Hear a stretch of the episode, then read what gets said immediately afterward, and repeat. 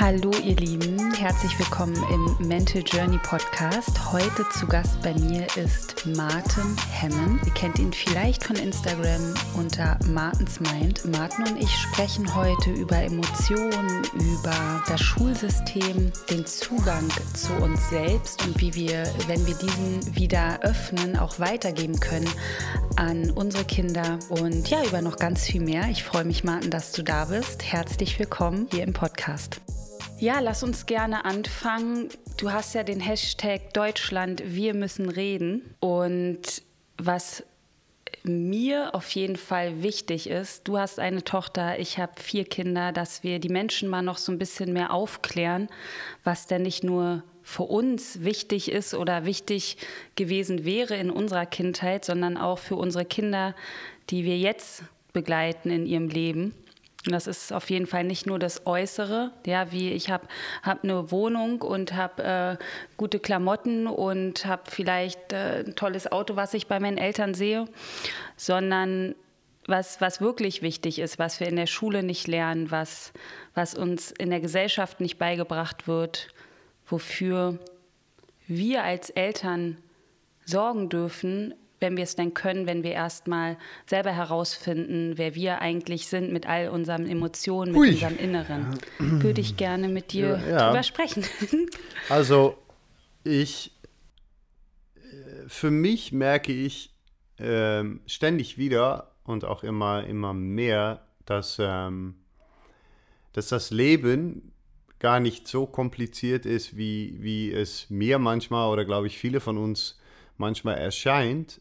Ähm, wenn wir anfangen, so ein paar ganz äh, ähm, Basics, ein paar ganz einfache Sachen zu verstehen. Und eine davon ist ähm, Emotionen und spüren und, und fühlen. Und ich glaube, dass ähm, ähm wie du, wir haben gerade kurz vorher gesprochen und uns über die Generation unserer Eltern und, und ne, vielleicht die Eltern davor sogar auch, weil das sich immer weiterentwickelt. Aber ähm, ich glaube, wir sind die erste Generation, die gerade die Chance hat, zum wenig anzufangen, Sachen zu verändern, vor allem auf, auf Gebiet von, ähm, von Emotionen und, und Spüren und das auch in Erziehung mit Kindern mitbringen können, weil ähm, wir sind relativ einfache Wesen. Wie ich schon meinte, ich glaube, dass viele Sachen nicht so kompliziert sind, wie, wie wir sie machen, weil wir alle so ein paar Bedürfnisse haben. Die sind eigentlich ziemlich äh, ähm, ähm, einfach, ziemlich basic. Und diese eine. Ziemlich simpel. Genau. Ja. Und einer der größten Bedürfnisse ist, glaube ich, ähm, spüren zu können, spüren zu dürfen. Ähm, ähm und da, ich habe mal einen Post gemacht und der trifft das eigentlich ganz gut. Wir sind die einzige ähm, Spezien, sagt man das? Spezie, das einzige Organismus, wie man auch möchte, der sich erröten kann. Und ähm, das zeigt für mich, dass wir eine Aufgabe haben, nämlich äh, wenn sogar unsere Haut zeigen möchte, wie wir uns fühlen, dann heißt das, dass wir dafür gemacht sind, zu kommunizieren hm. über, wie wir uns fühlen als, als Mensch, als lebendes Wesen. Hm. Und ähm, ich glaube, dass wenn man das schon mal als, als einen ganz ähm, simplen Bestandteil nimmt, wenn wir es hinkriegen würden, jetzt als erste Generation wieder zurückzufinden zur Kommunikation über Emotionen, über Gefühle, über was in uns umgeht und vor allem so ein bisschen die Stigma da loslassen können, dass äh, Gefühle zeigen schwach ist, dass Gefühle zeigen, äh, vor allem bei Männern noch viel mehr, äh, nicht dazugehört, dass wir stark sein müssen, dass wir ähm, ne, Männer sind stark, Frauen sind nett, diese ganze Unsinn, ähm, die versuche ich unter meinem Motto Deutschland, wir müssen reden, schon mal komplett aufzubrechen, weil wir kommen so nicht weiter. Ich glaube, dass wir gerade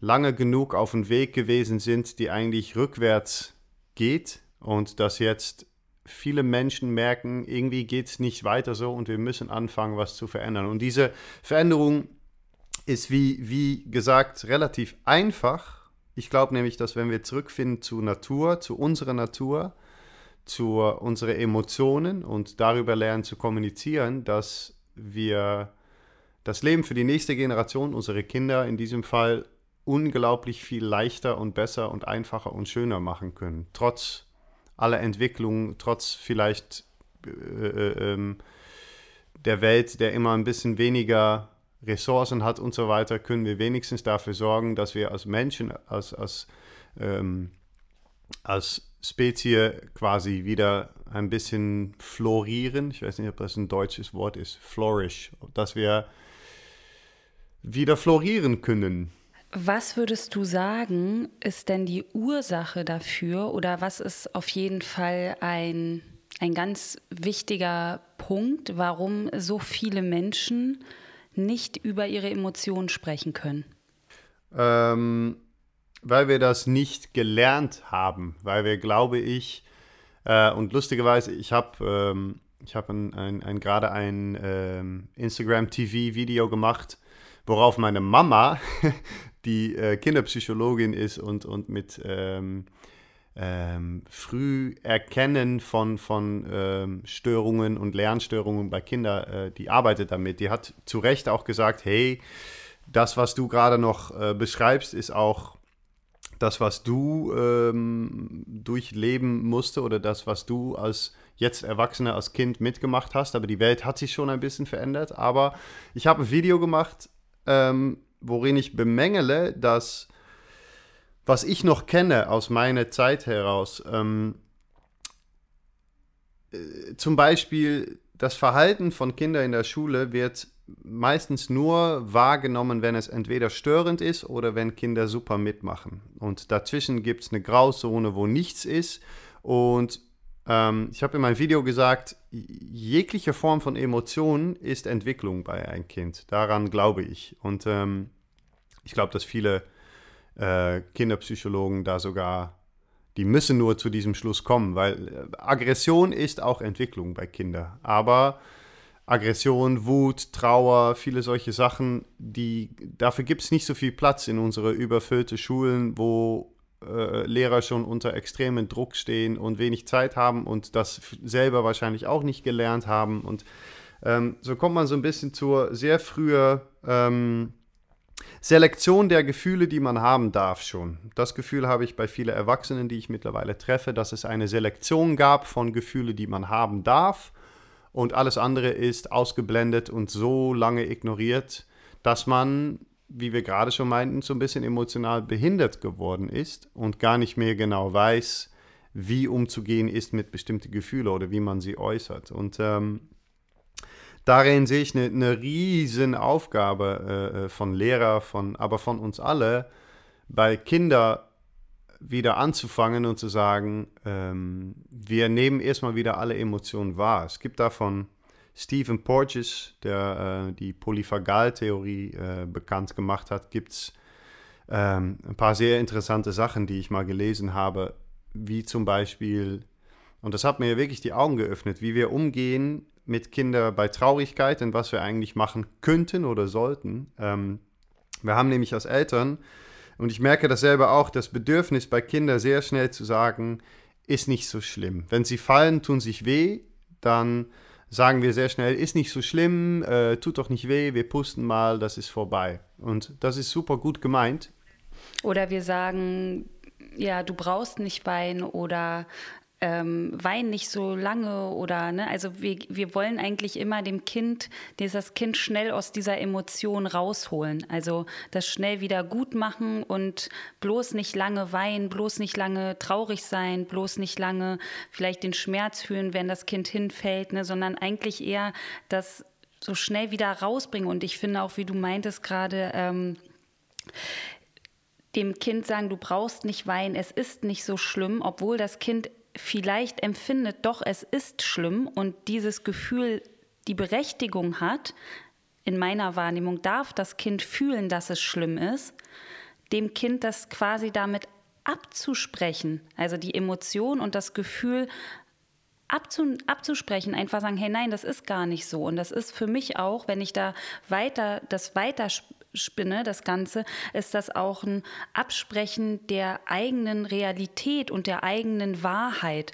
Und das führt weiter, wenn wir das weitermachen mit Kindern, führt das zum, ähm, also zu vermindertem Selbstvertrauen auf jeden Fall, weil das Kind kann sich nicht, das kann sich nicht mehr vertrauen, vertrauen in seinem eigenen Gefühl, in seiner eigenen Wahrheit, weil es wird quasi von dem Elternteil oder von demjenigen, der diese Emotion abspricht, weggenommen. Weißt du, was ich meine? Es wird ihm abgesprochen, das zu fühlen.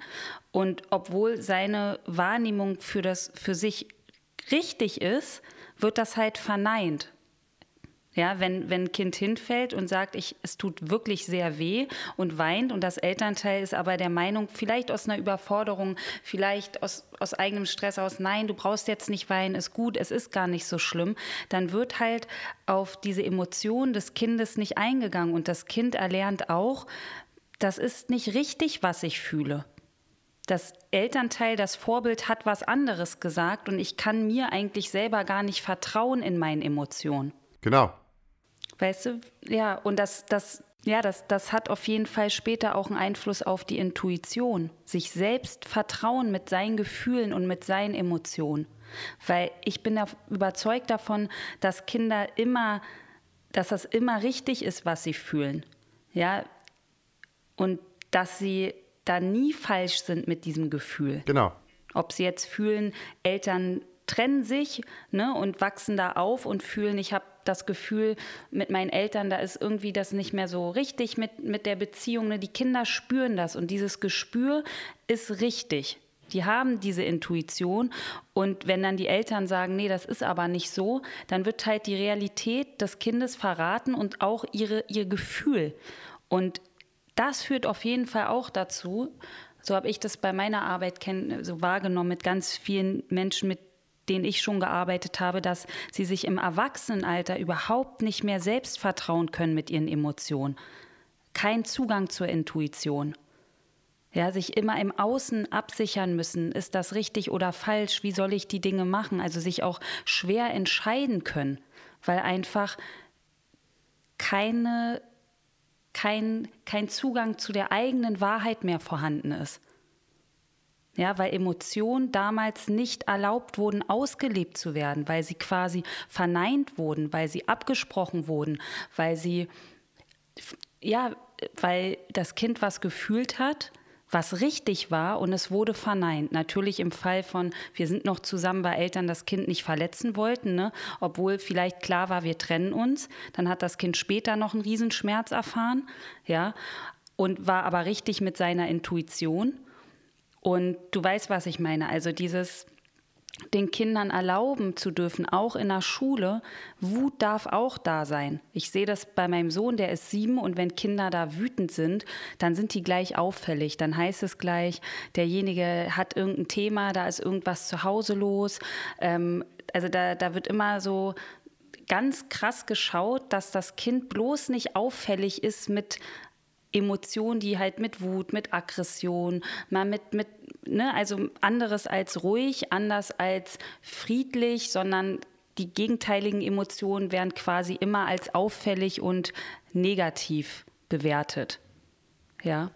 Du, ja, du hast völlig recht. Ich glaube, dass letzten Endes die, ähm, naja, Erwachsenen verlieren oder Erwachsenen, viele Erwachsene, die ich treffe, haben die Fähigkeit verloren, ähm, die Emotionen nicht nur, glaube ich, wirklich äh, spüren zu können, sondern in der Tat erstmal deuten zu können, was überhaupt welche Emotion ist, weil wir ja nur noch so wenig übrig hatten. Wir durften eigentlich nur noch halbwegs fröhlich oder leise oder äh, irgendwas in der Art sein. Und ähm, um aber irgendwo anfangen zu können und was verändern zu, zu äh, können, müssen wir ja anfangen, die Emotionen in erster Instanz einfach wieder zuzulassen und sie lernen zu orten und lernen, ähm, ne, auch Wut, Wut ist ja nicht was, was man ständig braucht, aber um Wut wenigstens spüren zu können und auch zu wissen, was einem wütend macht,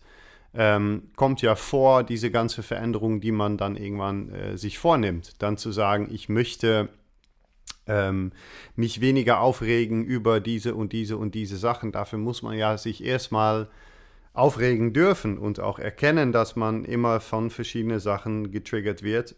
und vielleicht ein wenig, was dahinter steckt und dann der Unterschied zwischen Reiz und Reaktion und ähm, das ist ein Riesenprozess, aber dieser Prozess kann in der Tat nur stattfinden, wenn wir ähm, und in vielen, oft in vielen Fällen muss das dann als Erwachsene erstmal wieder erlernt werden, nämlich die Emotionen äh, erstmal wirklich wieder wahrzunehmen und zu sagen, okay, dann ich, ähm, ich bin zum Beispiel oft draußen mit Leuten im Wald und finde es total interessant, wenn ich frage, ähm, es gibt so für mich verschiedene Stufen. Der erste ist sehr harmlos. Ich frage dann Erwachsenen, mich sehr böse anzuschauen oder sich gegenseitig. Also im Kreis zu laufen und sich sehr böse anzuschauen.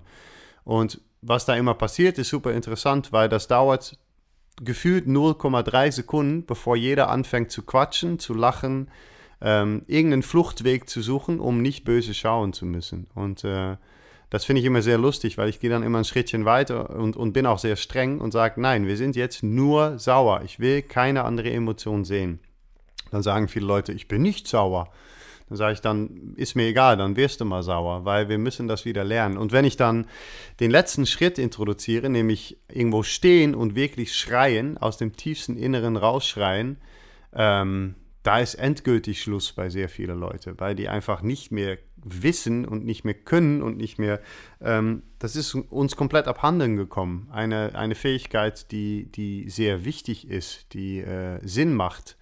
Ähm, weil Schreien ist sich bemerkbar machen und sich bemerkbar machen ist super wichtig in dieser Gesellschaft und auch Grenzen setzen und, und, und, und, und. Aber wie du schon meintest, äh, ähm, ne, wenn, wenn Kinder schon ein wenig ab, abtrainiert wird, diese Emotionen zu durchleben und zu explorieren und zu erforschen, ähm, dann, dann ist das schon sehr früh Schluss. Und äh, das schlummert aber drin, weil der Körper denkt nicht wie das Gehirn und der Körper spürt diese ganze Emotion und speichert sie irgendwo in so ein Fass. Und wenn dieses Fass irgendwann so voll ist und wir versuchen trotzdem den Deckel drauf zu, zu halten, ähm, ich stelle mir das immer so metapherhaft, metaphorisch vor, dass es ein Fass ist und wenn das Fass dann irgendwann voll ist, dann fängt das an zu, zu das läuft über und diese Emotionen, die, die ziehen durch den Körper und die sind wie ein Gift, weil die so lange da drin waren und dann wirst du irgendwann krank, sowohl seelisch als, als körperlich, äh, psychisch. Ähm, und da fängt für mich vieles an. Das, ähm, ja, es ist absolut richtig und wichtig. Oder du nimmst Substanzen, um weiter zu unterdrücken, weiter zu genau. vermeiden. Genau. Also es gibt ja verschiedene Bewältigungsstrategien, um nicht an Emotionen ranzukommen. Sehr viele sogar, ja. Und ich glaube, ja, dass wenn wir nie gelernt haben, mit Emotionen umzugehen, auch nie begleitet wurden als Kind mit unseren Emotionen, die auch fühlen zu dürfen, dass wir dann, wenn wir vielleicht in herausfordernden Situationen, sei es eine Trennung oder, also, oder ne, Verlust, den wir im Leben erleiden im Erwachsenenalter und dann Schmerz hochkommt, also die Emotion hochkommt, die unbekannt ist, die ich als Kind nicht fühlen durfte und gar nicht weiß, wie ich damit umgehe, dass dann ähm, viele abhängig werden oder in, in eine Flucht gehen, in eine ähm, ja, Betäubung ne, in Form vielleicht von Alkoholmissbrauch, was auch immer, Drogen, um diesem Gefühl nicht zu begegnen.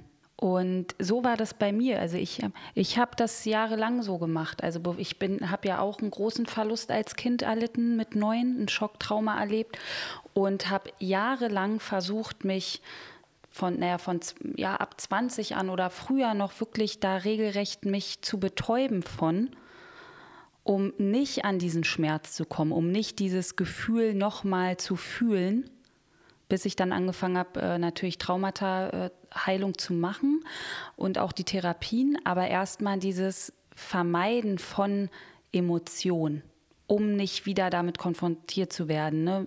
mit Schmerz. Ist jetzt, ist jetzt ein extremes Beispiel, aber auch einfach, wenn wir rausgehen, so viele Menschen, also dieses ähm, die, der Unterschied, ich sage etwas und lasse das aber auch spürbar sein in Emotionen oder ich sage etwas, ein Satz und das wird aber nur als Wort verstanden, aber nicht mit dem Gefühl dahinter. Weißt du, was ich meine? Wenn wir Kindern sagen, ich liebe dich, ich habe dich lieb, dann ist das einmal ein Satz mit Wörtern, aber es gibt noch die emotionale Ebene, wo unsere Kinder fühlen, was wir sagen.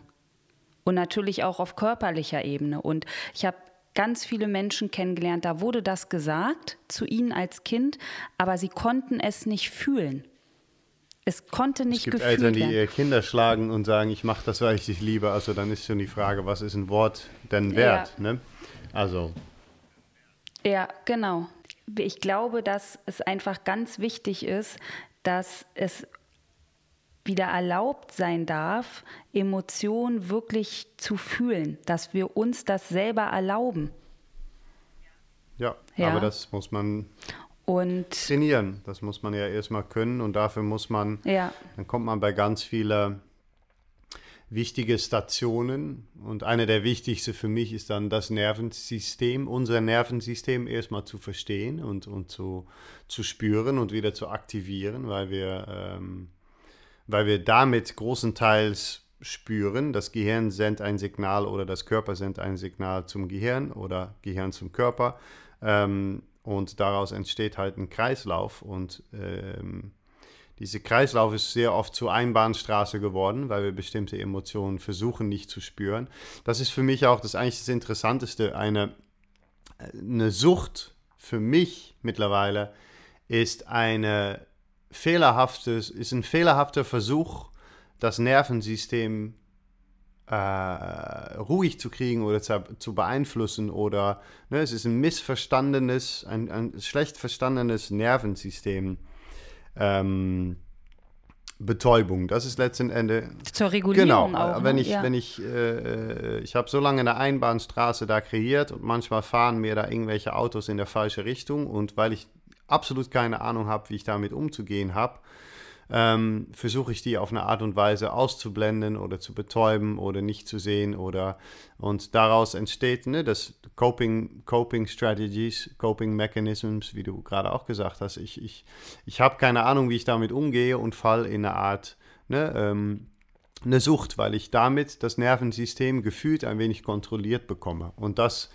ähm, das funktioniert eine Weile, aber auch nur so lange, bis, bis das Leben sich wieder andient in eine andere Form ähm, und die Natur, wie sie so ist, wieder irgendwas anderes sich noch nicht mal überlegt, aber sich andient aus der Natur raus, worauf du wieder nicht reagieren kannst. Und so ist eine Sucht natürlich nachhaltig, ähm, außer dass es körperlich oft nicht nachhaltig ist, weil einfach Alkoholismus oder Drogen oder wie denn auch ähm, sich irgendwann leider rächen an unser System. Ähm, äh, ähm, ja, es ist, es ist ein äh, fehlerhafter Versuch, dieses Nervensystem ruhig zu kriegen. Und das, da sind wir wieder beim Anfang. Das fängt schon sehr früh an, weil das Nervensystem von Kindern in voller Entwicklung sehr oft gebremst wird. Kinder müssen still sitzen, Kinder müssen bestimmte Emotionen nicht zeigen, Kinder müssen, müssen, müssen, müssen, müssen.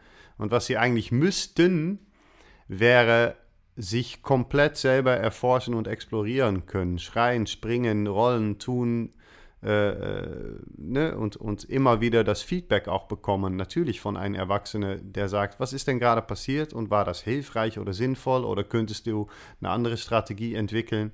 Ähm, aber sie müssen es wenigstens mhm. einfach erforschen und das müssen wir als Erwachsene auch wieder.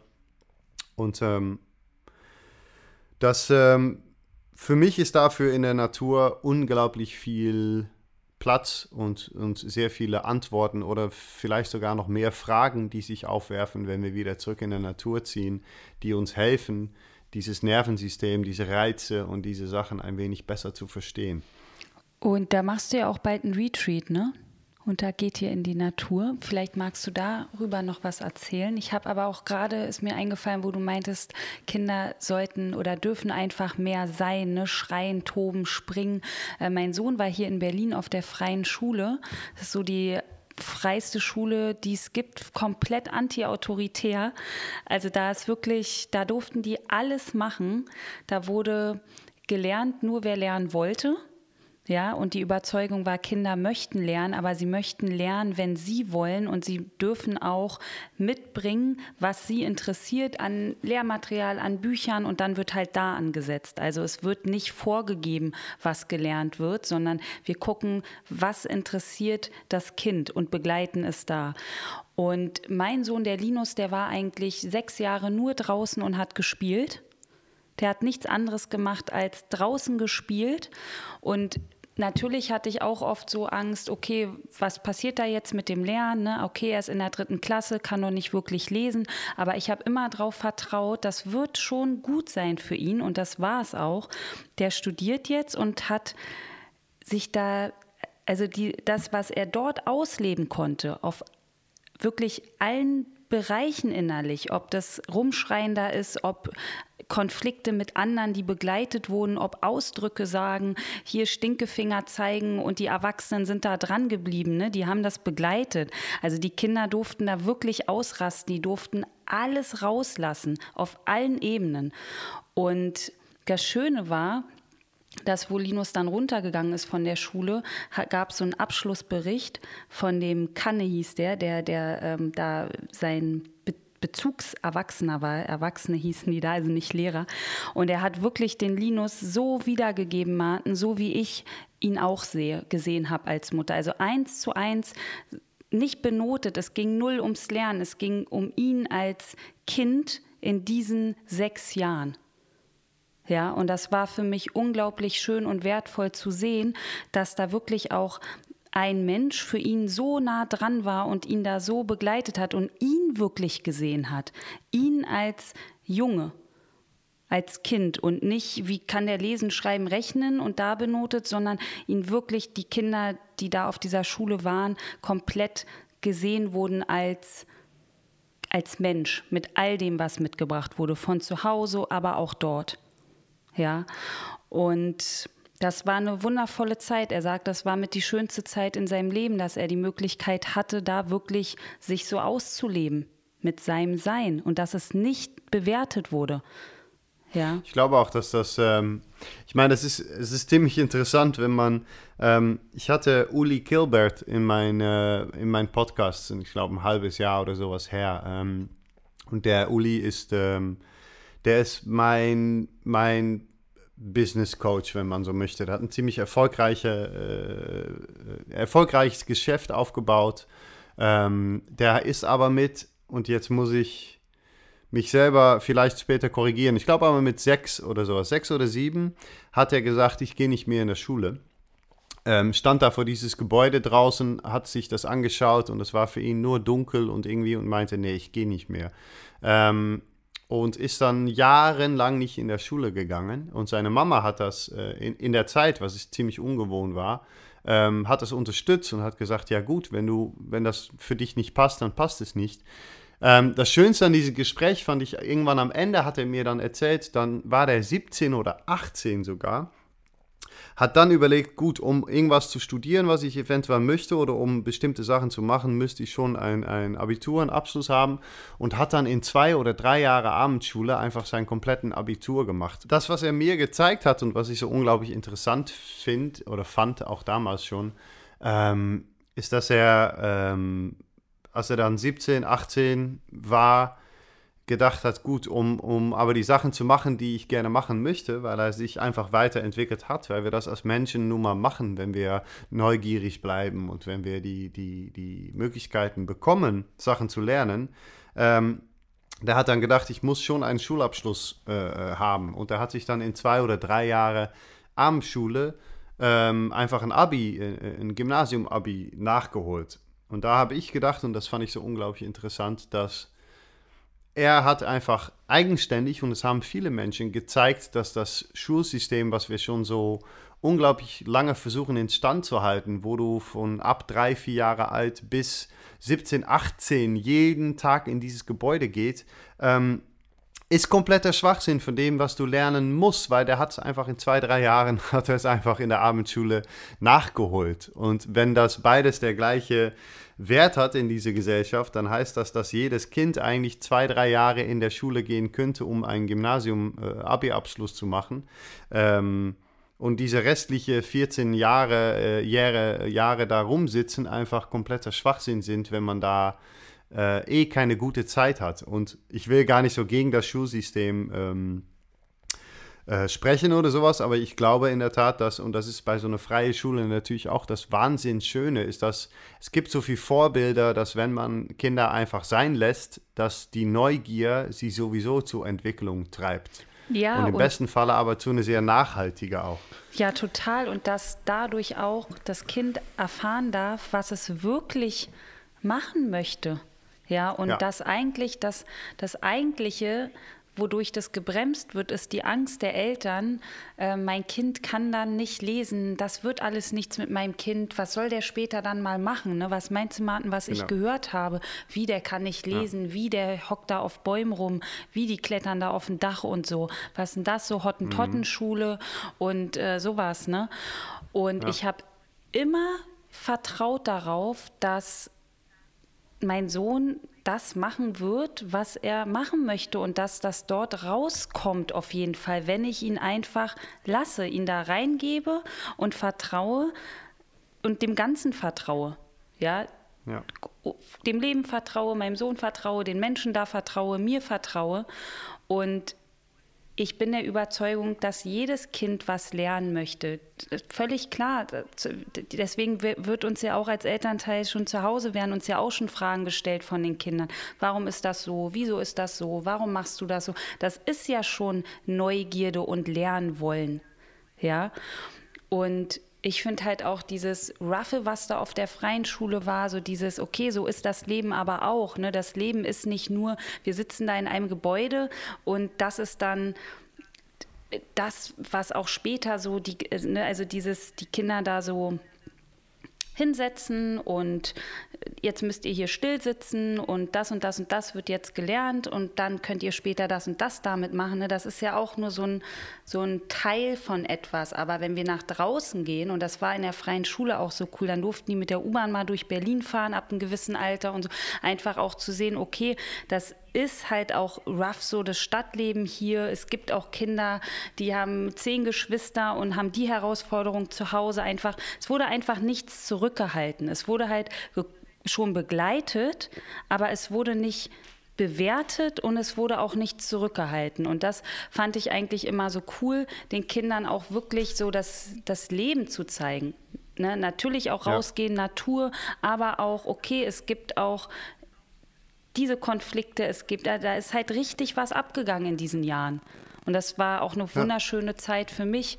Und ich würde mir wünschen, dass mehr Eltern Vertrauen in ihre Kinder haben und ihre eigenen Ängste, also sich, sich da mal so reinbegeben in das Gefühl, worum geht es hier eigentlich? Geht das hier gerade um mich ne? oder geht es hier um mein Kind?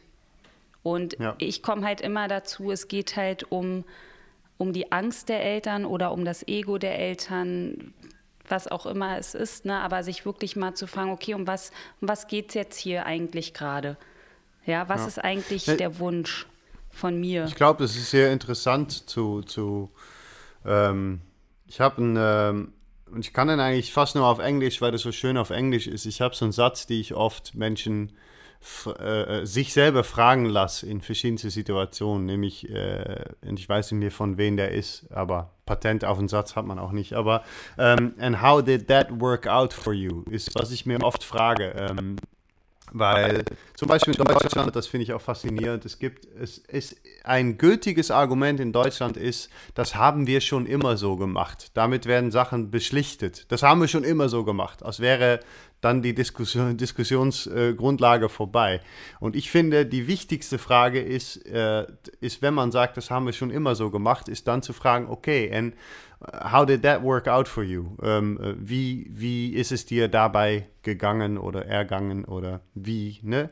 Ähm, wie gesagt, ich, er, er wird nicht schöner auf Deutsch. How did that work out for you? Und ich glaube, dass das bei der Schule oder Schulwahl ist es ja eigentlich genau das Gleiche, wenn man jetzt als Eltern ähm, ich, ich nehmen wir mal einen, einen, einen äh, Bekannter von mir, Thilo Siegmann, Investmentbanker, äh, unglaublich erfolgreich finanziell, alles genauso gemacht, wie es sein sollte, in der Schule und so weiter. Und dann mit Mitte oder Anfang 40 der fetteste Burnout, die er je erlitten hat und irgendwann die Augen geöffnet, dass das, was er gemacht hat, einfach total keinen Sinn macht ähm, und er vieles anders machen sollte.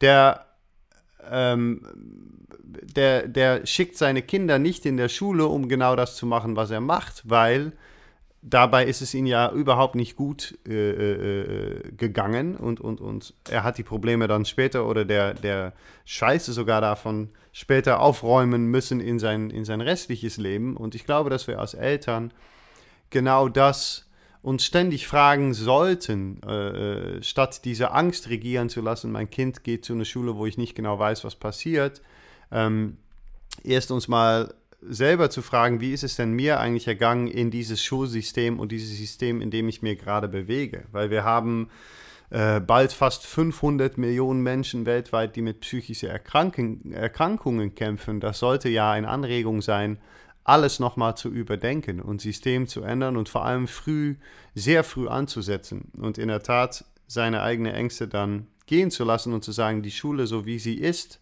hat für mich leider nicht viel Gutes getan. Ähm, deswegen will ich mein Kind ja auch nicht dahin schicken. Eigentlich sollte es ein sehr natürlicher Prozess sein, meiner Meinung nach, dass man sagt, okay, das war nicht gut, dann gebe ich wenigstens meine Kinder die Chance, ähm, äh, was Besseres zu bekommen oder zu erfahren. Und, ähm, aber dafür haben wir tierisch, tierisch viel Angst als Eltern. Das ist ähm, ja, und, und ich, leider die Wahrheit. Und wir brauchen dafür auch ja erstmal Bewusstsein ne? und uns erstmal hinsetzen und uns selbst mal die Fragen stellen, die du auch gerade eben gesagt hast. Ne? Also, wie ist es mir denn ergangen?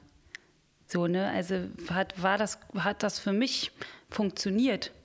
Das Schul die Schule, wie habe ich mich gefühlt und das Gefühl von äh, kleinen Kindern, die mit sieben Jahren schon sagen, öh, ich habe keinen Bock auf Schule, das ist für mich ein ganz klares Zeichen, dass da halt, dass das so wie das läuft, nicht cool ist für die Kinder. Ja, also jetzt in dem normalen Schulsystem, bei Alternativschulen bestimmt auch nochmal anders, aber jetzt so das äh, normale Schulsystem, in dem ich war, in dem du bestimmt warst. Und ich kann mich zurückerinnern, ich hatte da schon ja früh gar keinen Bock mehr hinzugehen, weil mich auch vieles einfach nicht interessiert hat, was, also weil ich nicht das lernen wollte, was mir dort vorgesetzt wurde. Ich habe mich für ganz andere Dinge interessiert und dafür gab es keinen Raum.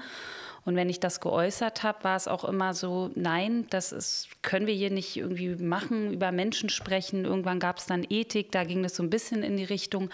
Aber das, was mich wirklich interessiert hat, was ich eigentlich hätte machen wollen, das gab es da nie. Ich denke, Aufklärung ist wichtig. Ich denke, dass auf normalen Schulen die Kapazität nicht da ist, um die Kinder so zu begleiten, emotional oder auch so zu unterstützen mit dem, was sie eigentlich machen wollen, das überhaupt zu sehen, zu erkennen, dass dafür gar keine Kapazität da ist.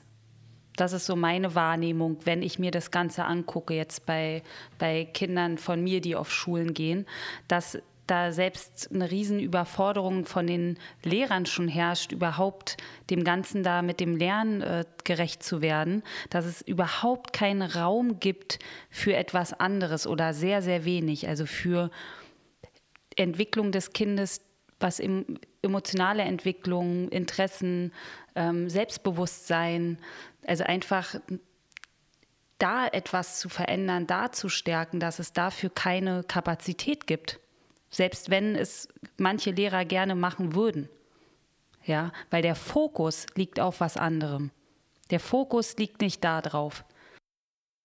Ja, gut, das, das wird mir auch oft auch von befreundeten Lehrern entgegengebracht. Ähm, und ich habe das dann erstmal so angenommen und, und für ne, äh, einfach mitgenommen, gedacht, ja gut, ist auch, wenn man 30, 35 Kinder in sein, seine Schulklasse hat, ist das viel und ist das. Und dann, dann habe ich darüber auch wieder ein bisschen angefangen nachzudenken und gedacht, okay, aber Kinder lernen in der Schule, sie lernen unglaublich schnell, sie sind leicht zu begeistern, sie sind ähm, 30 Kinder im Kreis zu setzen, die Augen schließen zu lassen und einfach mal sagen, ihr dürft jetzt kurz einfach so sein, wie ihr möchtet und damit, ne, das ist dann Meditation, was wir immer super schwer machen, aber Meditation für meine, ne, meine Meinung nach ist sein in dem Moment, atmen, spüren und, und äh, damit arbeiten. Ähm, wenn wir 30 Kinder hin, es hinkriegen, 30 Kinder ein Diktee machen zu lassen, äh, äh, ne, Sachen aufschreiben lassen, dann wir, kriegen wir es doch auch hin, 30 Kinder im Kreis zu setzen und selbstregulierende Strategien zu vermitteln. Und ähm, es, das Argument geht für mich nicht mehr ganz so auf, weil ich habe 30, 35 Mann im Wald, Erwachsene, die komplett austicken und die kriege ich ja auch irgendwie, wenn ich nämlich, und, und das ist die andere Seite, damit bin ich einverstanden, dass Lehrer sagen, ja, aber wir werden von oben, werden uns auch Sachen ähm, auferlegt. Wir müssen bestimmte Quoten äh, einhalten, die, die ne, so viele Kinder müssen im Jahr äh, es und, und dies und dies und das. Und aber auch das Argument ist dann wiederum, wenn das wirklich ein Argument wäre, dann müssen morgen alle Lehrer auf der Straße und das auch genauso lange machen, bis Reformen ähm, durchgesetzt werden, wo Lehrer wieder entscheiden dürfen, was die Kinder lernen oder Schulen selber oder oder oder. Ähm, die Argumente sind für mich immer noch wieder so ein bisschen. Äh, jetzt mache ich absolut keine Freunde, aber ich sag's mal so, weil ich möchte stechen. Ich will, dass Leute reagieren. Das sind so Beamte äh, äh, Ausreden. Die haben es viel zu gut und dann, dann kommen solche Ausreden, wonach man sich wieder zurücklehnen kann. Ja, aber es ist aber auch echt schwer. Wir haben so viele Kinder und so wenig Zeit und äh, dafür haben wir auch ein, ein Gehalt bis in den äh, Wolken und unsere Rente versorgt und so weiter. Come on, weißt du? Get up on your feet. Ähm, weil es ist einfach Unsinn und es dient uns nicht mehr. Und viele Sachen da ähm, müssen anders sein. Und ich, wie gesagt, ich glaube, dass äh, äh, äh, Kinder sind super leicht zu begeistern für Explorieren, für Erforschen und für solche Sachen. Und das heißt, wenn du Kinder sagst, ich habe was total Schönes, alle Tische zur Seite, Stühle oben drauf, dann sind die ja schon begeistert, weil das passiert höchst selten in, in einem Schulraum. Ich würde sagen, alle das Tische passiert weg, alles. nie. Also ich habe es noch genau. nicht wahrgenommen auf einer Regelschule. Ich auch, ja. ich auch nicht viel. Ähm, und wir setzen uns hin und wir schließen die Augen und wir gehen auf eine Reise. Und äh, wer möchte äh, zu dieser Reise eine Farbe auswählen? Und, und, und. Es funktioniert letztendlich. Und deswegen, meiner Meinung nach, ist vieles davon auch ein wenig eine Ausrede, ähm, weil der, der Leidensdruck noch nicht hoch genug ist.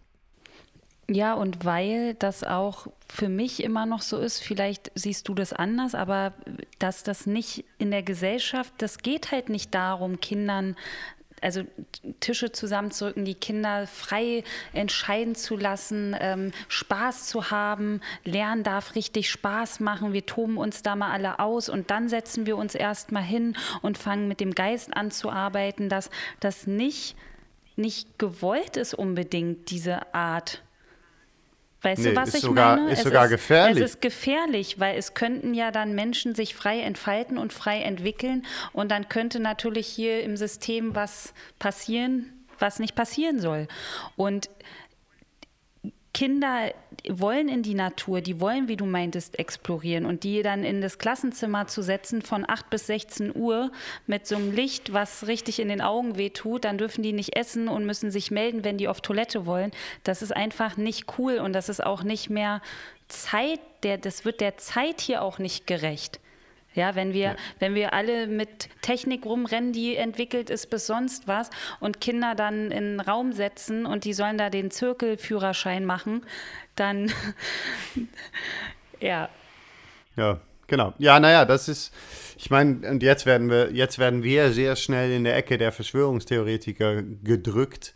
Ähm, aber genau das ist einfach, äh, ist der, ist faktisch, ist einfach äh, äh, wahr. Es ist es ist für die Gesellschaft unglaublich, es dient die Gesellschaft nicht, so wie sie gerade aufgebaut ist. Und vor allem ist es gefährlich, wenn es auf einmal Menschen gibt, die sagen, sorry, aber das, diesen Unsinn mache ich nicht mehr mit. Ich sehe nicht ein, warum ich das machen soll und das und das und das und das, wenn mir das als Menschen und unsere Gesellschaft als Menschen auch einfach gar nicht dient. Und ähm, das ist... Ähm, das wird ein langer Weg sein, das immer ein bisschen mehr aufzubrechen, wenn wir das überhaupt hinkriegen, bevor, äh, weiß ich was, ne, bevor vielleicht alles endet, weil, weil die, äh, weil Mutter Natur sagt, ich habe keine Lust mehr auf äh, diesen Ameisenhaufen, die mir ständig alles kaputt macht. Aber ähm, das, ja, das ist natürlich, ähm, und genau deswegen glaube ich, dass eine sehr große äh, Rolle und sehr große, äh, ja, Rolle da äh, ähm,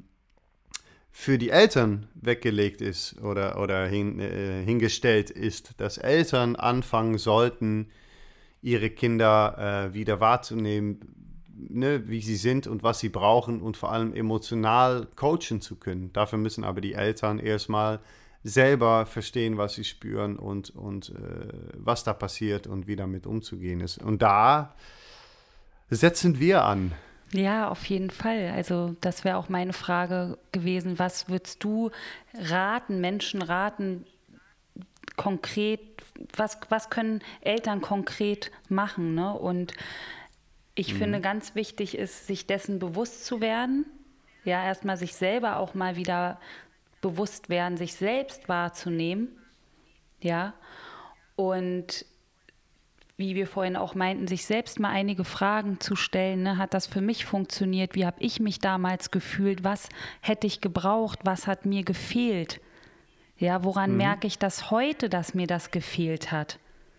Ja, und ja.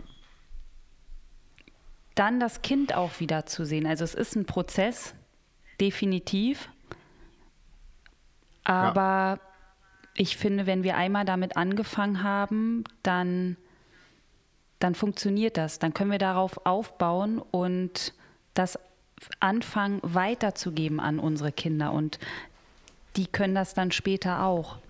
Und wir machen das für mich nicht nur für uns jetzt, sondern natürlich auch für alle Generationen nach uns, für alle, die noch kommen werden.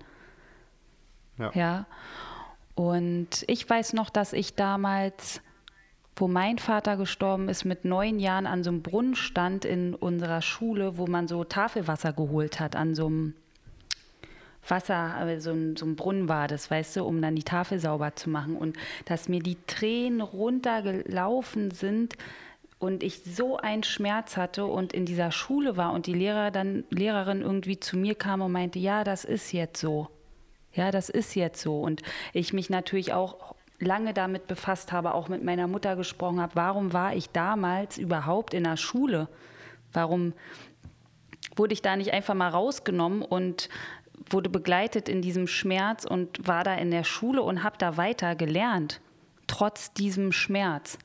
Ich finde, was ich, was ich auf Wahnsinn finde, ist dass, äh, und sorry, dass ich dich unterbreche, aber ähm, mir kommen dann solche Gedanken und deswegen, ich, ich habe verstehe immer mehr, woher mein, meine teilweise noch Leidensschmerzen und solche Sachen in diese Welt kommen. Weil in diesem, in, in, in diesem Moment, wenn ein Erwachsener das sagt, ja, das ist jetzt so, wenn du mit einem Handy am Ohr auf ein Fahrrad fährst, kriegst du ein, äh, eine Strafe von 135 Euro, glaube ich, oder irgendwie. Äh, unglaublich teuer. Diese Lehrerin hätte in dem Moment eine 135 Euro oder was es denn auch war, Mark in der Zeit noch Strafe bekommen müssen für das Kaputtmachen von einem, von einem kompletten Gedankengang, Emotionsgang und so weiter von einem Kind. Von eigentlich, das ist seelische Misshandlung genau. ist das letztendlich. Ja. Außer ihre Unfähigkeit raus. Das ist aber scheißegal, weil wenn ich auf dem Fahrrad fahre und Handy am Ohr habe, kann ich auch nicht sagen, ja, sorry, ich war einfach ein bisschen unfähig und habe das nicht gelernt. Genau. Das interessiert keine Sau. Und das ist nochmal, ne, das, so ist unsere Gesellschaft aufgebaut. Und das Wir ist, dürfen. Ja, sorry, das ist nur ein Extrem, ein Extremding jetzt gewesen, aber das passiert ja trotzdem jeden Tag. Klar. Das passiert in, ja jeden Tag. Haufenweise. Haufenweise. Ja. Ja. Und ja, ja sorry, ich wollte dich nicht unter Nee, äh, genau. Hey, äh, ich habe dich, wir dürfen uns unterbrechen. Ich habe dich auch unterbrochen. Aber ich finde das, und das ist ein Teil, die ich, die ich, ähm, die ich immer weniger verstehe, wofür ich auch kein Verständnis aufbringen möchte. Ich möchte auch nicht mehr mit Argumente arbeiten, die sagen, ja, äh, es waren andere Zeiten, die haben das nicht gelernt und, und, und. Das ist letzten Endes Unsinn, weil die Argumente, dann sollen die Argumente weltweit gelten und vor allem auch ne, in der andere Richtung. Weil wenn jemand nicht gelernt hat, gut mit Geld umzugehen, wirst du vom System trotzdem richtig hart rangenommen äh, wenn du zu, zu spät bezahlst oder was denn auch. Also wir funktionieren nur in eine Richtung immer mit, mit diesen Argumente und ähm, emotional einfach nicht. Und dann kommen wir zum Punkt, eigentlich schön, äh, schön, Zirkel wieder rum. Ähm, das fiel mir nämlich heute Morgen oder fällt mir immer öfters ein, dass ich denke, dass genau deswegen, ohne jetzt überheblich zu werden und so weiter, es so unglaublich wichtig ist, dass Menschen wie wir auf dieser Erde sind, die das ganze System einfach nicht verstehen und die dadurch einen Leidensdruck entwickeln, weil sie zuschauen, wie Menschen sich, wie Menschen sich und, und ihre Umgebung eigentlich nur kaputt machen, indem sie versuchen, ständig wieder konform diese ganze Unsinn, die wir uns überlegt haben, die hunderte von Jahren alt ist, die keinen dient, ähm, und, und dass es Menschen gibt wie uns, die versuchen, das aufzubrechen und ganz ehrlich zu fragen, hey, ist das jetzt wirklich, was wir brauchen? Ist das jetzt wirklich schlau, dass wir uns ständig wieder daran orientieren? Ist es ähm, ist das wirklich und, und wichtig auch? Ist es das, was wirklich lebensdienlich ist, dem Leben dient, ja? Oder was genau. ist das eigentlich? Ja, und wenn, genau. wenn ich mir vorstelle, Martin, wie ich mich damals gefühlt habe, und du hast bestimmt auch noch Erinnerungen an dich früher oder wie viele Kinder auch in Schulen sitzen, wo die Eltern sich gerade trennen, wo wirklich ein, ein Trauma passiert im System vom Kind, ja, und es dann da sitzt und wahrscheinlich wenig Begleitung erfährt, mit diesem Schmerz, mit diesen Emotionen, trotzdem lernt, trotzdem dient, trotzdem abliefert, trotzdem sich Bewertung mhm. aussetzen muss und dem Ganzen. Da bin ich immer noch dafür, wenn Kinder Trauma erfahren, ähm, Eltern trennen sich sofort, Kind rausnehmen aus der Schule und die Trauer, diesen Schmerz begleiten und das wirklich mhm. sehen und das Kind rausnehmen aus diesem System, was dafür keinen Blick hat, keinen Raum geschaffen hat. Ja? ja, denn ich arbeite mit Erwachsenen, denen das nicht gestattet wurde und wo immer noch so viel ist, was nicht als Kind aufgelöst wurde, was nicht gesehen wurde. Und das bleibt da, ja. das bleibt drinne, das ja. wird Deckel drauf, zack, Ende. Bis wir erwachsen ja. sind. Weißt du, weiß ich. Ja, ja.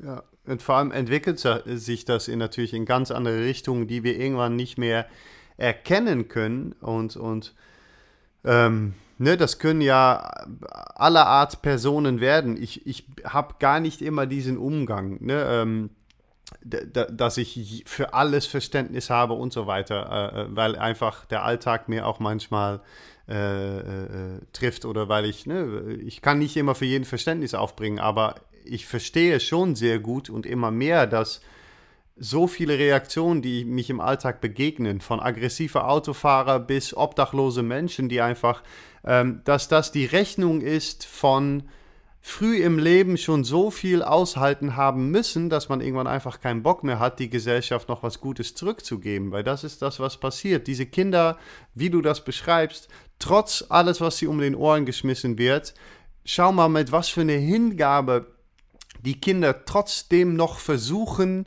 sich mit anderen Kindern anzuschließen, sich mit anderen Kindern auszutauschen, irgendwie in so, in so eine Sache konform zu sein, äh, äh, Teil der Gesellschaft zu sein. Und mit diesem Schaden kann es nur schief gehen. Und irgendwann kriegst du dann diese diese von der BMW X5-Fahrer, der alle nur fertig versucht zu machen, weil er eigentlich von innen diese Rechnung, Rechnung nie beglichen bekommen hat, weil ihm keiner gesagt hat, hey, sorry für alles, was wir dir angetan haben und Hammer, dass du so durchgehalten hast, bis hin zu der Ober äh, Obdachloser hier am Ebertplatz in Köln, der irgendwann einfach aufgegeben hat, der trotz ne, der, der die Rechnung, die so hoch aufgebaut ist, irgendwann einfach nicht mehr tragen konnte und gesagt hat, pff, fuck it, ich kann es nicht mehr und sich, sich der Sucht oder sowas hingegeben ja, hat. Dieses und, Ich ähm, kann nicht mehr, ich kann nicht mehr und Es ist ein erwachsener genau. Mann und es war mal ein kleines Kind, was damals schon wenig konnte, aber trotzdem weitergemacht hat.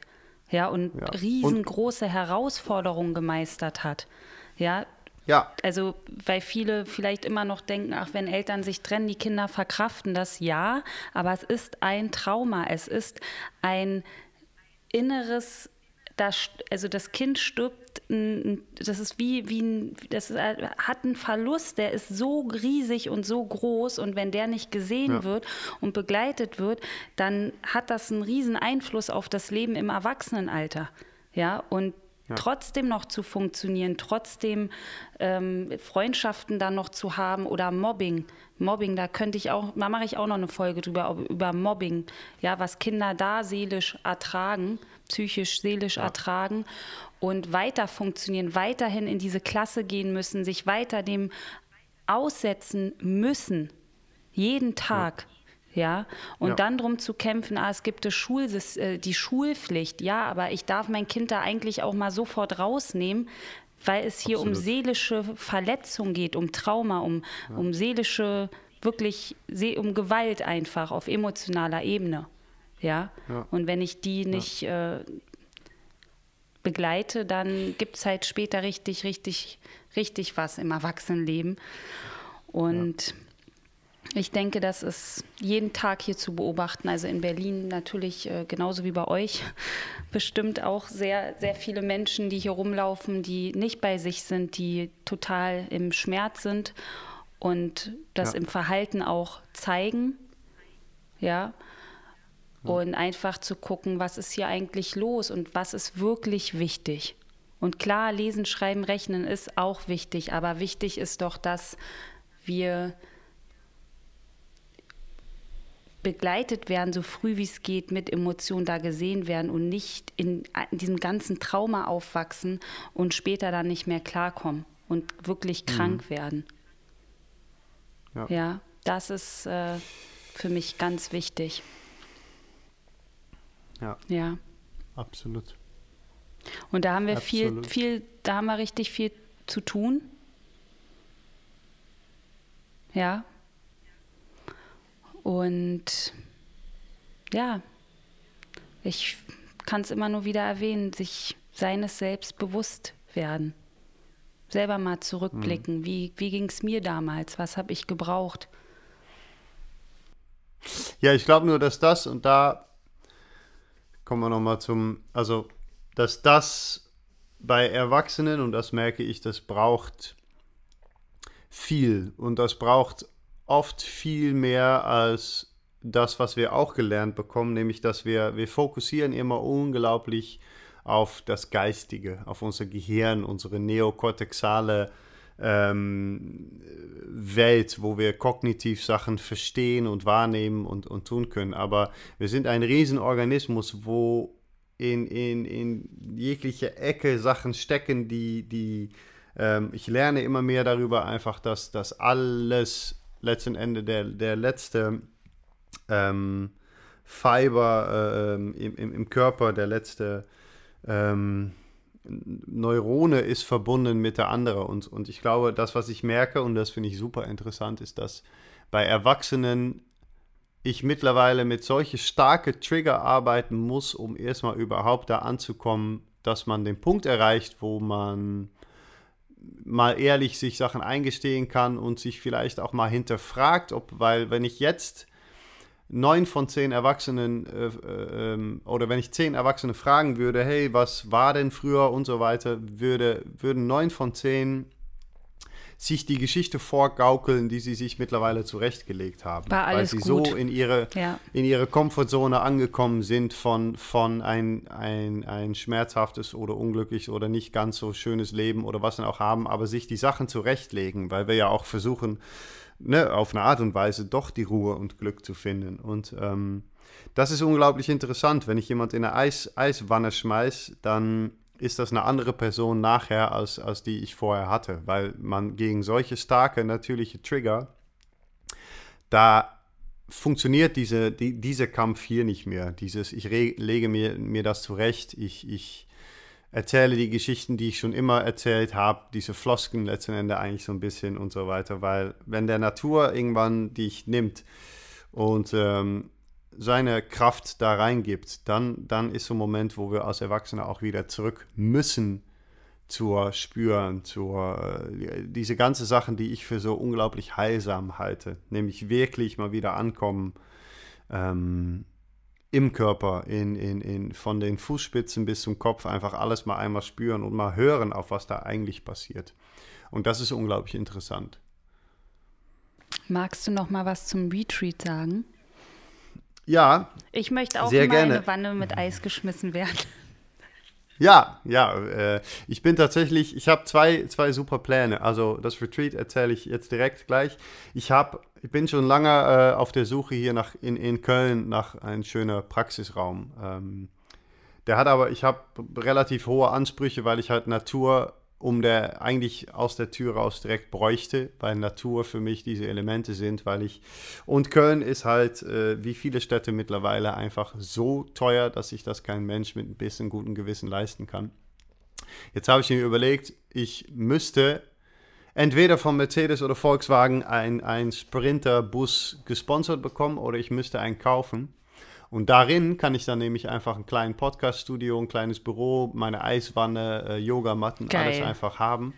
Und dann das als Büro benutzen, indem ich einfach dich abhole, wir in der Natur fahren, äh, wenn es kalt genug ist draußen, einmal da draußen im Wasser springen, uns im Bus wieder aufwärmen, atmen, äh, ähm, holotropic-mäßig uns mal einfach komplett öffnen und dann äh, äh, das als Session quasi zu machen. Und dann bezahle ich wahrscheinlich im Monat A weniger als für ein Büro in Köln.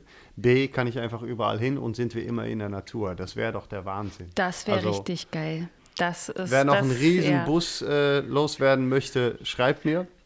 Das Retreat ist, ähm, ist super spannend gerade, weil wir äh, in Holland eigentlich das geplant haben. Aber Holland ist komplett Risikogebiet. Deswegen äh, fahren wir wahrscheinlich in der Eifel, äh, wo wir eine Freundin haben mit einer wahnsinnig schönen Location. Ähm, und ähm, das Retreat organisiere ich mit, äh, ähm, mit Ben Grümer und äh, Philipp Nyen, ähm, die beiden Jungs, womit ich auch Freigehege mache am Sonntag immer 11 bis 1 in Köln im Stadtwald. Und was wir da machen, ist eigentlich genau das, was ich beschreibe. Wir nehmen da erwachsene Menschen mit ähm, und über verschiedenste mh, starke Impulse aus der Natur versuchen wir ähm, wieder, versuchen wir den Reiz zu bieten, sich mal wieder wirklich zu spüren und kennenzulernen und, und ähm, unsere Ret- Retreats sind so aufgebaut und das finde ich immer unglaublich schön, ist, dass wir arbeiten von Tag 1 heißt bei uns Self. Tag 1 ist ist jeder komplett für sich und auch echt ein bisschen hilflos hingeschmissen, weil wir das viel zu wenig haben. Ähm, das heißt, wir isolieren jeder Person ein wenig von Sicht und von Hören auch sehr viel, um wirklich mal wieder da reinzukommen und, und setzen uns dann starke natürliche Impulse aus. Und über die Tage ähm, kommen wir immer wieder mehr zum Tribe. Tribe ist unser Steckenpferd, weil das ist, wo wir herkommen. Eigentlich sind wir als Gesellschaft dafür gemacht, uns zu ko-regulieren, uns äh, zu unterstützen, zu spüren, zusammen Sachen zu erledigen und da vor allem für jeden Menschen einen Platz zu bieten, ähm, seine oder ihre Fähigkeiten äh, dienen lassen zu können, weil jeder hat andere Fähigkeiten mitbekommen. Manche Leute sind nun mal zwei Meter groß und können besser was heben als jemand, der kleiner ist. Ähm, was nicht heißt, dass der Person keinen Bock darauf haben darf. Aber es gibt eigentlich eine super natürliche Koregulation in eine Gruppe Menschen. Und das haben wir irgendwie verlernt, das zu machen, das zu spüren, das zu können. Und unsere Retreats sind ein wenig darauf aufgebaut, dass du ähm, dich in erster Instanz sehr tiefgehend mit dir selber beschäftigst, um von da aus wieder eine neue Rolle für dich in eine Gesellschaft zu finden. Und im besten Falle ist diese Tribe nach dem Retreat ähm, in dein Herzen da und versuchst du die ganze Welt so ein bisschen wie dein Tribe zu begegnen und immer zu spüren, okay, ich bin jetzt gerade hier, was bräuchten diese Menschen, was braucht dieser Mensch, was kann ich gerade machen, wie kann ich unterstützen, weil wir glauben heilig, wir glauben daran, dass wenn sich das ein wenig etablieren könnte, wenn es nur 10% Deutschlands ist, Menschen, die anfangen, statt sich immer benachteiligt zu fühlen oder dies oder äh, sich nur um sich zu kümmern oder sowas, dass die wieder die Augen ein bisschen öffnen und schauen, was kann ich jetzt in dieser Situation machen, damit es für uns alle ein bisschen besser wird, dann könnten wir vielleicht mit einem sehr kleinen Anteil der Menschen vielleicht schon die halbe Welt retten, glaube ich. Und das, ähm, das sind unsere Retreats und wir atmen da, wir atmen da, genau, das machen wir. Wir atmen, wir arbeiten sehr viel mit Breathwork, Cold Exposure, Movement, Tribe. Ähm, und ähm, das ist immer wahnsinnig schön. Das sind fünf Tage, die für mich selber auch un unglaublich intensiv sind. Auch das Begleiten davon ist wirklich in jeglicher Hinsicht. Ich bin, ich schlafe danach auch zwei Tage durch, weil man Ach, so cool. viel erfährt und spürt und tut. Aber ähm, es ist das Schönste, was, was, ich, äh, was ich bisher anbieten konnte. Das klingt wahnsinnig toll. Das klingt super. Also ist das nur für Männer, für beide? Ist es draußen drin? Es ist für alle. Also die, die, ähm, die Männerwochen mache ich, also das Männerwochenende mache ich mit Zukadas. Das ist äh, was ähnliches in der Tat, aber wirklich getrennt, weil auch die Rolle der Mann noch, äh, die hat eigentlich ausgedient. Der moderne Mann, wie sie, wie die versucht, sich noch irgendwie zu etablieren in der Gesellschaft. Ähm, aber das, ein, das ist ein zweites Thema. Ähm, das hier ist für alle, alle Menschen. Ähm, und ähm, jegliche, also das Freigehege an sich, wer das äh, auf Instagram mal schauen möchte, frei.gehege, ähm, da ist alles da. Jung, alt, ähm, äh, Banker, äh, Hausmann, ähm, Hausfrau. Hausfrau. genau. Ähm, aber alles wirklich da. Das, das, ist so eine bunt gemischte Truppe mittlerweile, die sich, die schon gemerkt hat, dass wir das brauchen, dieser Anschluss, diese Kommunikation, diese Co-Regulation. Äh, und das Retreat ist genauso. Es ist äh, wirklich von Schüler, Student bis hin zur, wenn du in Rente bist und das Gefühl hast, boah, das finde ich mächtig interessant. Ähm, es ist für, für alle Menschen. Es ist offen. Äh, genau, das gibt es da auch. Wir haben äh, ähm, jetzt in der Eifel auch eine Location, wo eiskaltes Wasser ist. Wir haben sehr viel Natur. Der Ben ist ein äh, Movement- und Barefoot-Specialist. Der kennt sich einfach mit dem Körper, vor allem aber auch noch mit Emotionen im Körper unglaublich gut aus. Und äh, der Philipp oder Pipo, wie wir ihn nennen, ist ein... Ähm, ist ein, ein, ein Tribe-Energy-Mensch, der, der Reize setzen kann, die wir noch nicht immer ganz verstehen, der eine Gruppe dynamisch so leiten kann, dass irgendwann jeder Mensch vergisst, Was los, wer er ist oder genau, wer er sein Leben lang gedacht hat, äh, der er ist, den er ist, was er sein Leben lang gedacht hat, dass zu er sein. ist. Ja. Ähm, genau, dass er zu sein scheint. Irgend sowas, aber der Pipo hat, hat die Fähigkeit, äh, Menschen mit einer Energie zu versehen, das, das habe ich auch noch nie äh, gesehen. Und das ist wirklich wahnsinnig schön. Also, und wann ist es genau? Und den Link gibt es wo? Wer jetzt noch? Es ist, es ist schon am 28. diesen Monats, also äh, Mittwoch, 28. Oktober bis zum 1. November.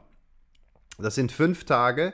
Wir waren, wie gesagt, bei Inner Sense in Stokershorst in Limburg in Holland. Wahnsinns-Location, aber Holland ist ganz Risikogebiet, deswegen gehen wir wahrscheinlich in der Eifel. Wer mehr Informationen haben möchte, geht am besten einfach auf Instagram zur äh, frei.gehege. Äh, schreibt uns da kurz eine Nachricht mit E-Mail-Adresse und dann schicken wir die ganze Info per E-Mail in ein PDF ähm, zu euch. Wer kein Instagram hat, kontaktiere einfach dich oder mich, mir. Ähm, und äh, dann, dann kriegen wir das auch hin. Äh, Webseite war in der Mache, aber ist gerade, ähm, weil unsere Webseitenmacher in Quarantäne ist, ist das alles ein bisschen verzögert. Ähm, aber genau, über Instagram anmelden, bei mir anmelden oder bei, bei dir. Man kann sich einfach anmelden. Ja, super. Und ich freue mich auch, wenn wir anfangen. Ich gehe jetzt auch bei Martin in die Lehre. Jo. Juhu. Naja, Lehre. Naja, Lehre. Ja. In, in, die Schule bei dir. Die Martin Breastwork ja. School. Yes. Ja, dann time is over now. Ja, Martin, yeah. ich danke dir für das Gespräch. Ich danke dir, dass du hier zu Gast warst im Mental Journey Podcast und gerne wieder. Es, also, es gibt noch ganz, ganz viel zu reden. Danke dir. Ich freue mich.